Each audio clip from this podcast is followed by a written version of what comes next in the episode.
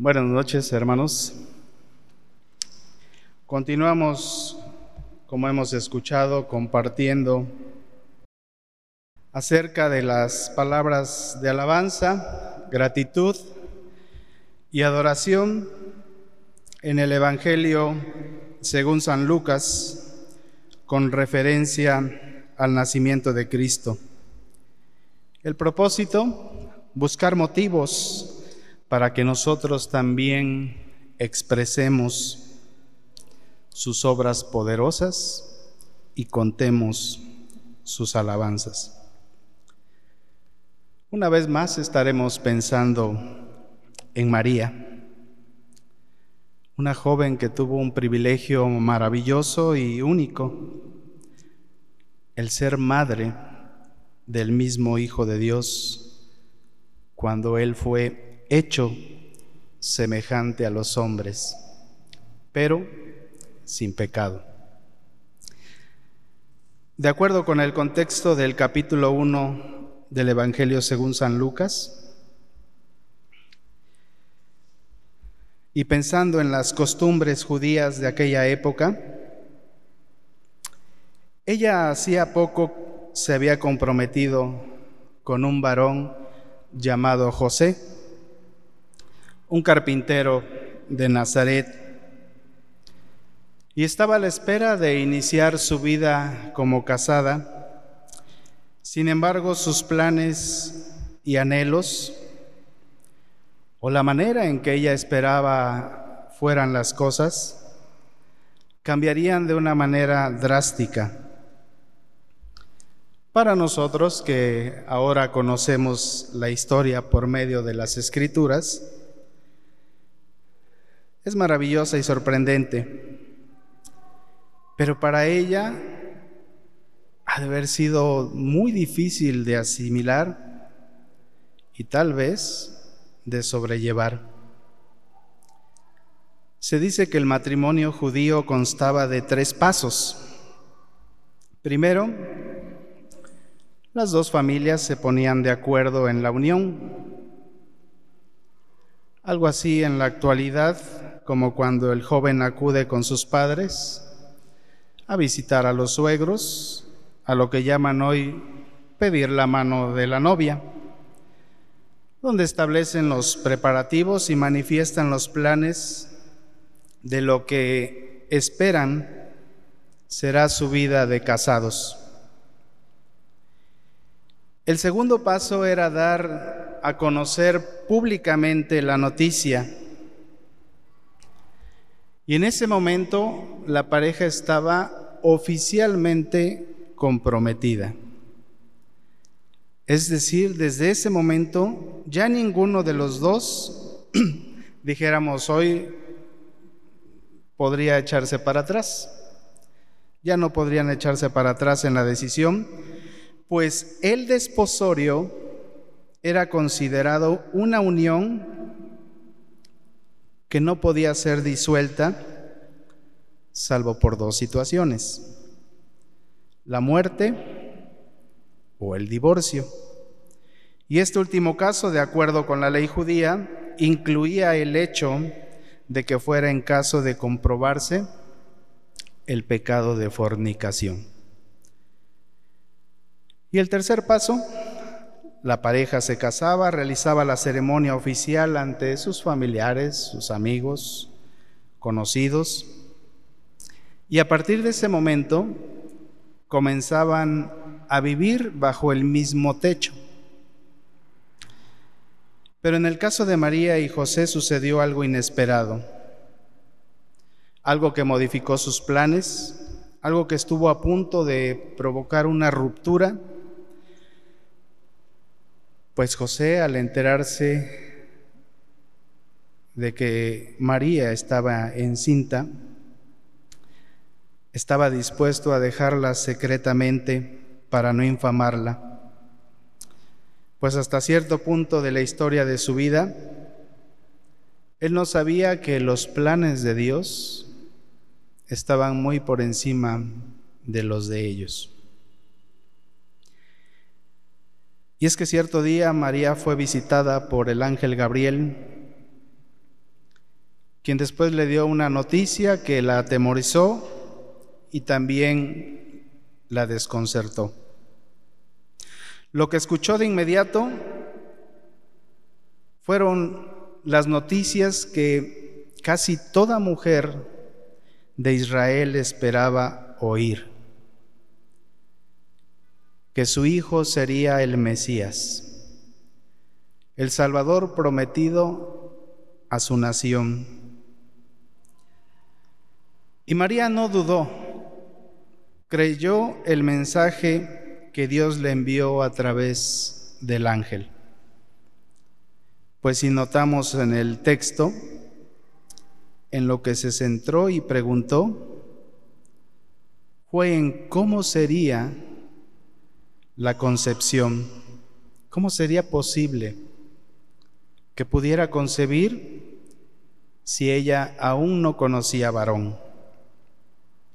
El ángel le dijo que todo sería por obra del Espíritu Santo, y que el santo ser que nacería sería llamado Hijo de Dios. Para los que conocemos las escrituras, su historia de principio a fin es maravilloso y sorprendente. Pero ¿qué habrá pasado por la mente de María? Tendría que enfrentarse a una situación difícil pues al concebir cuando aún no vivía junto a su esposo, de inmediato sería señalada y rechazada. Se habrá preguntado qué va a pensar de mí José, mi familia, su familia, mis amigos, los vecinos, la gente. De acuerdo a las costumbres de aquellos tiempos, una joven encinta en una situación así se arriesgaba al desastre. En primera instancia, corría el riesgo de ser apedreada. La ley podría respaldar esta acción. Por otra parte, si José la dejaba sola para enfrentar esa situación, tal y como él lo había pensado hacer, habría la posibilidad de que ella quedara soltera el resto de su vida. Otro riesgo que había era que si era rechazada, podría verse obligada a mendigar o hacer otras cosas a fin de sobrevivir. Y una situación más María con el hecho de concebir por obra del Espíritu Santo y asegurar que fue un ángel el que le dio el mensaje y que le dijo que sería por obra del Espíritu Santo, se arriesgaba también a, que la consideraran que estaba demente. ¿Cómo es posible que quedara embarazada así nada más? Y vemos que este hecho en la actualidad muchas veces se usa en tono irónico y de burla cuando alguna mujer se embaraza fuera del matrimonio o no se conoce quién es el padre. El nacimiento de Cristo de una virgen es un milagro que a muchos les resulta difícil de aceptar. Pero hay tres hechos que ayudan a la fe. El escritor del Evangelio era médico y sabía muy bien cómo se formaban los bebés, y viniendo de un hombre de ciencia, confirmándolo, no dejaba lugar a dudas. Lucas también era un afanoso investigador que basó su evangelio no solo en lo que las escrituras decían acerca de todo esto, sino en informes de testigos presenciales. Y la tradición dice que habló con María. De ahí que tengamos los registros de los primeros capítulos del Evangelio acerca de ella, de lo que le ocurrió a ella. Y el más importante, Dios como creador de la vida misma, tiene poder para hacerlo sin la intervención del hombre. Pues bien, ante la noticia del ángel a María, ella tenía solo dos opciones. La primera, lamentarse, quejarse, enfocarse en los señalamientos o comentarios y acciones negativas que habría hacia ella. Sin embargo, consciente de lo que podía sufrir por hacer la voluntad de Dios, aceptó lo primero, pero se enfocó en lo segundo. Sus pensamientos los enfocó, su fe, su esperanza, en esa segunda opción, en lo positivo. Ella le dijo al ángel, He aquí la sierva del Señor, hágase conmigo conforme a tu palabra. Y además fue mucho mayor el gozo que la preocupación. Ella se centró en el privilegio de que Dios mirara su bajeza y le diera la bendición de ser la madre del Mesías prometido. Y dejó la inquietud y la angustia a un lado. Y su gozo la llevó a expresar un cántico. Engrandece mi alma al Señor y mi espíritu se regocija en Dios mi Salvador. ¿Tenía razones para hacerlo? Tal vez para sus vecinos y familiares no ¿Cómo puedes estar tan contenta? pudieron haberle dicho. Pero ella no se enfocó en lo negativo, sino en los propósitos divinos para con ella. Y eso le daba suficientes motivos y razones para abrir su boca con un cántico y así engrandecer al Señor y regocijarse en Él.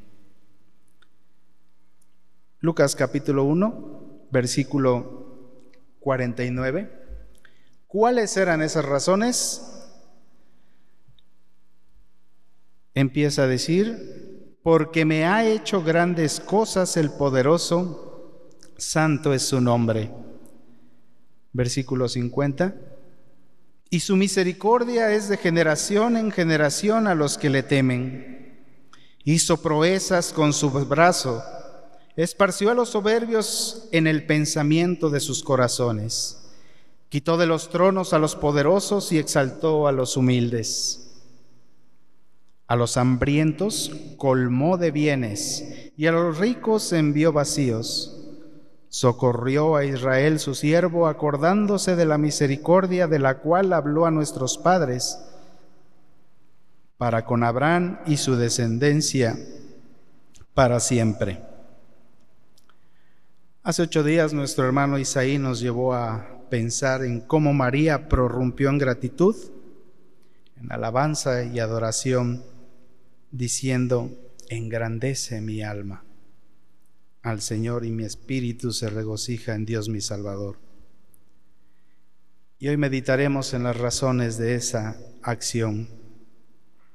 María se enfocó en los atributos de Dios, poderoso, santo, misericordioso. Y también se enfocó en las acciones de Dios para con los que le temen. ¿Cuáles son? Los acabamos de leer. Exalta a los humildes, a los hambrientos colma de bienes, socorre a sus siervos y porque se acuerda de su misericordia prometida a Abraham, para con su descendencia. Para con su descendencia. Y eso te incluye a ti y a mí. Así que ¿Qué lección encontramos en esto? ¿Te ha exaltado Dios? ¿Te ha colmado de bienes? ¿Te ha socorrido en un momento oportuno? ¿Ha hecho misericordia contigo? Claro que sí. Y cada uno de los que estamos aquí presentes tiene su propio, testimonio. Y cada quien ha experimentado uno o más milagros de Dios en nuestra vida, similares a los que experimentaron hombres y mujeres de la antigüedad que clamaron por misericordia y fueron escuchados. ¿Recuerdan a los dos ciegos de Mateo 9 que sus ojos fueron abiertos? La mujer cananea con su hija endemoniada de Mateo 15, que aunque no era parte del pueblo de Dios, él mostró misericordia y sanó a su hija. O cuando después de compartir un mensaje tuvo compasión colmando de bienes a los hambrientos, la ocasión cuando proveyó para pagar los impuestos de él y de Pedro con el dinero que éste sacó de un pescado y así cumplir con la responsabilidad ante las autoridades. ¿Se acuerdan de aquel hombre que tenía un demonio y rechazó a Cristo y no quería nada con él y lo confrontó? Sin embargo, el Señor tuvo misericordia de él y lo sanó o cuando colmó de bienes a los que después de un día largo y arduo de trabajo en el mar no habían tenido éxito en su pesca y les dio aún más de lo que pudieran obtener en uno de sus mejores días.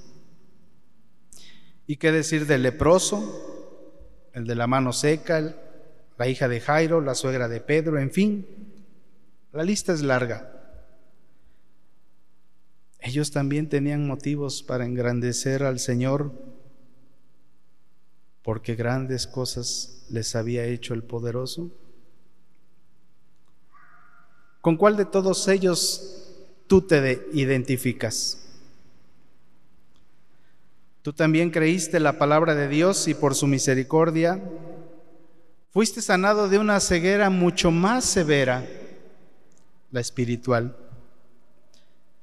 Tus ojos fueron abiertos y viste el amor de Dios mostrado a través de su Hijo cuando murió en la cruz del Calvario.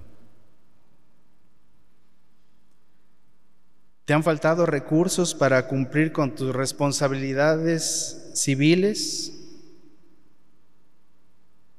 ¿Ha faltado alguna vez el pan en tu mesa? ¿Recuerdas cuántas veces rechazaste el llamado del Señor y hubo un día que no pudiste más y caíste de rodillas ante la cruz y rendiste tu vida a Él y tus demonios te dejaron en paz? Tal vez pensabas que tu pecado, tu impureza, no se podía quitar con nada que nadie tenía el poder ni podría limpiar esa suciedad e inmundicia de tu vida. Pero cuando conociste a Cristo, por su misericordia, lo hizo y te hizo más blanco que la nieve. ¿Recuerdas que estabas muerto en tus delitos y pecados y un día creíste la palabra de Dios? y reconociste que los clavó ahí en la cruz y por su misericordia te resucitó como la hija de Jairo o Lázaro a una nueva vida para que no la vuelvas a desperdiciar en banalidades. O como aquel paralítico estabas imposibilitado para andar y por su misericordia y su poder afirmó tus pies, enderezó tus pasos y ahora te encuentras andando por sus caminos, de los cuales Él te dice, no te apartes ni a derecha ni a izquierda. ¿Qué tormentas azotaban tu vida? ¿Cuántas de ellas te hicieron naufragar o tocar fondo? Dios, por su misericordia, te sacó de ellas y ahora te ha dado esa paz que el mundo no entiende, pero que solo es posible experimentar a su lado. Tal vez tenías la mano seca, paralizada como aquel hombre, y eso te impedía servir, ayudar, extender tu mano para bendecir a otros. Pero Dios te ha colmado de bienes, te ha bendecido abundantemente y ahora lo puedes hacer. Puedes compartir con el que no tiene o con el que no puede. Probablemente como la mujer encorvada, tu vida estaba torcida y no había esperanza de que se pudiera enderezar. Pero por la misericordia y el poder de Dios, ahora caminas erguido porque tu afrenta ha sido quitada. A lo mejor estabas desamparado, te sentías solo, en depresión, porque pensabas que no había nadie que te pudiera ayudar como aquel paralítico de Bethesda. Y de pronto Dios, con sus palabras, no solo trajo consuelo a tu corazón, sino que te colmó de una mejor bendición, su compañía, todos los días. Muchos de los milagros fueron hechos en personas que fueron llevadas por otros. Ellos no podían llegar al Señor, pero otros los llevaron. Y a ti probablemente hubo alguien que te compartió directamente la palabra, o quizá no te lo dijo, pero desde su casa, arrodillado y con amor, te llevó en oración a Dios rogando por ti, por la sanidad de tu cuerpo, por la salvación de tu alma, porque volvieras al camino del cual te habías descarriado, porque Dios supliera tu necesidad. Tal vez no escupió saliva en tus ojos para que quitar tu ceguera. Quizá no metió su dedo en tus orejas para que escucharas más y mejor y entendieras su propósito pero sí tocó tu corazón con amor y misericordia. Te colmó de bienes, te exaltó, te socorrió. Si nos pusiéramos a narrar de dónde nos sacó Dios, de dónde nos rescató, de qué tipo de cadenas Él nos libertó, no solo muchos conocerían las grandes cosas que ha hecho con nosotros el poderoso, sino que además nos servirían a nosotros mismos, para que no nos olvidemos de su gracia y su misericordia, para que valoremos lo que Cristo sufrió en la cruz, para que nosotros ahora no estemos sufriendo, los tormentos de una vida pecaminosa, ni mucho menos llegar a la condenación eterna preparada para aquellos que lo rechazan o se vuelven atrás. ¿Cómo no expresar las poderosas obras de Jehová? ¿Cómo no contar sus alabanzas? una lección más. Hace rato les mencioné que María no se enfocó en lo que perdería o sufriría por hacer la voluntad de Dios, sino en que se cumpliera la voluntad de Dios en ella. ¿Nosotros hacemos lo mismo? Saben, a veces la situación que vivimos nos puede hacer pensar de dos maneras. De una manera negativa o positiva. La primera, la negativa, nos puede enojar, entristecer, deprimir, molestar, incomodar, hacer que nos lamentemos, hacer que estemos viendo los puntitos negros, las manchitas. La segunda nos alienta, enfoca nuestra mirada para ver con esperanza y fe que Dios está en control de todo y que en eso, por lo que estamos atravesando, Él quiere mostrarnos algo que lo glorifique a Él. Quiere mostrarnos algo que lo glorifique a Él. Y por añadidura, nos bendiga a nosotros y también nos haga mejores esposos, mejores padres, mejores hijos, mejores amos o siervos, mejores amigos, mejores hermanos. Es posible que estemos atemorizados porque le tememos a la crítica, al fracaso, al juicio, al ataque de los demás hacia nosotros por hacer la voluntad de Dios, así como lo experimentó María. Pero si ponemos nuestra mirada en esas cosas, el enemigo puede prevalecer y dejarnos paralizados y estáticos.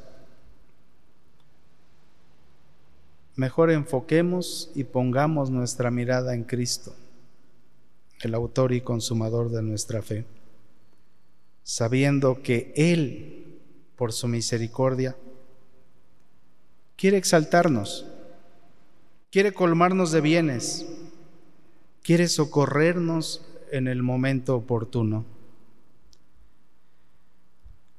Si estás consciente, de las grandes cosas que ha hecho Dios por ti, de todos los bienes con los que te ha colmado, de la posición que ahora gozas en Cristo delante del Padre. ¿Tu alma engrandece al Señor? ¿Tu espíritu se regocija en Dios tu Salvador, el poderoso? El santo, el misericordioso. Qué mejor oportunidad el domingo por la mañana para hacerlo, para derramar nuestro corazón ante su altar, en gratitud, en alabanza, en adoración. Que Él sepa cuánto amamos por lo que es, pensando en sus atributos primeramente, reconociendo lo que Él es y también por lo que Él ha hecho por nosotros. Si tú reconoces todo esto, entonces no calles. Y como en todos aquellos casos de hombres y mujeres que hallaron gracia y misericordia a los ojos de Dios. Abre tus labios y cuenta cuán grandes cosas Dios ha hecho contigo. Y no lo hagas solo con los de tu casa, hazlo con los del vecindario, en la fábrica, en la oficina, en el autobús, en el hospital, en el parque, en el mercado. Sé un testimonio vivo y fiel de la misericordia, del amor y de la gracia de Dios. Y así como María, entrega tu cuerpo en sacrificio vivo, santo, agradable a Dios. Y tenlo por seguro que entre los humanos entre los perdidos y descarriados, habrá siempre quien expresará las poderosas obras de Jehová. Siempre habrá quien contará sus alabanzas. Oremos. Dios nuestro, la mayoría de las veces estamos tan ocupados contemplando aquellas cosas que buscan distraernos de lo verdaderamente importante en nuestras vidas. Tu siervo David dijo, bendice alma mía a Jehová y no olvides ninguno de sus beneficios. Señor, que esta sea nuestra experiencia también es posible que algunas cosas nos hagan sentirnos preocupados, estresados, tristes o agobiados. Los problemas de salud, las cuentas por pagar, una relación difícil en el, hogar, en, el trabajo, tantas cosas. Pero como María, tu sierva, ayúdanos a ver y recordar cada día cuán grandes cosas nos ha hecho el poderoso, porque nos has mostrado tu misericordia y nos has colmado de bienes, nos has socorrido en todo momento. Señor, hoy entendemos que tus propósitos para con nosotros son maravillosos. Solo pides fe. Que no pensemos en aquello que puede menguarla.